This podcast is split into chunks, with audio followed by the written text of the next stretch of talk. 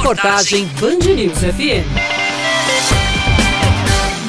O empresário André Santos abriu um salão de beleza em agosto do ano passado com 22 funcionários e, mesmo com o estabelecimento fechado durante a pandemia, conseguiu manter todos os colaboradores. O que a gente fez foi mais ou menos utilizar todos os recursos né, que o governo liberou, dar férias aos funcionários antecipado, usar o benefício do governo também para as pessoas que ficaram em casa. O salão de André faz parte dos 228 pequenos negócios paraibanos registrados na Receita Receita Federal, que corresponde a 95% das empresas de todo o estado. O que ajudou o empresário a evitar demissões e se manter no mercado foi o crédito bancário, que foi liberado bem no meio da pandemia e ajudou a manter todos os gastos da empresa. O empréstimo que a gente é, obteve, teoricamente, não foi para isso, foi para usar como capital de giro para o salão, só que infelizmente aconteceu a pandemia a gente acabou usando para outros fins, que foi para manter o salão no, no período que estava fechado. De acordo com o gerente de negócios com micro e pequenas empresas e superintendente estadual da Paraíba do Banco do Nordeste, Idevânio Rodrigues, existem linhas de crédito específicas para as pequenas empresas e os empresários também podem contar com a renegociação de débitos. Desde o início da pandemia, lá em março, o Banco do Nordeste tem sido constantemente demandado para fornecer apoio à micro e pequena empresa e a superar e enfrentar esses difíceis momentos que a gente tem passado. Né? Nós agimos para alongar as dívidas dos nossos clientes existentes, os débitos, e disponibilizamos linhas de crédito também. Agora o Salão de André está se recuperando de forma muito positiva.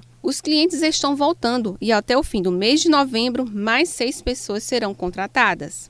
Mas essas duas, três semanas que passaram, eu já comecei a sentir uma melhora, né, nas pessoas que eram clientes que vinham toda semana e pararam na época da pandemia, né, assim, depois da pandemia, mas já estão começando a voltar, tanto é que agora já está começando a vir mais pessoas também, né, estão entrando mais, até o final do próximo mês, a gente vai ter mais uns seis colaboradores com a gente. De acordo com o último Produto Interno Bruto de 2017, só as micro e pequenas empresas são responsáveis pela produção de 29,5 1,6% do PIB paraibano, uma riqueza de 18 bilhões de reais.